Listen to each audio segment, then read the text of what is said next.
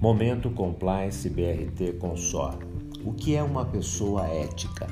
Ser ético é sempre refletir sobre as próprias ações se são norteadas pela moral, pela honestidade, integridade e pela justiça. Ser ético é saber conviver em sociedade, contribuindo através das próprias ações para a manutenção de seu equilíbrio e para o bem-estar coletivo.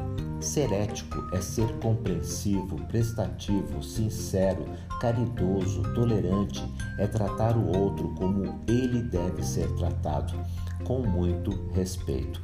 Ser ético é sempre pensar antes de agir ou falar. E se perguntar, isso é o correto a se fazer? Pense nisso.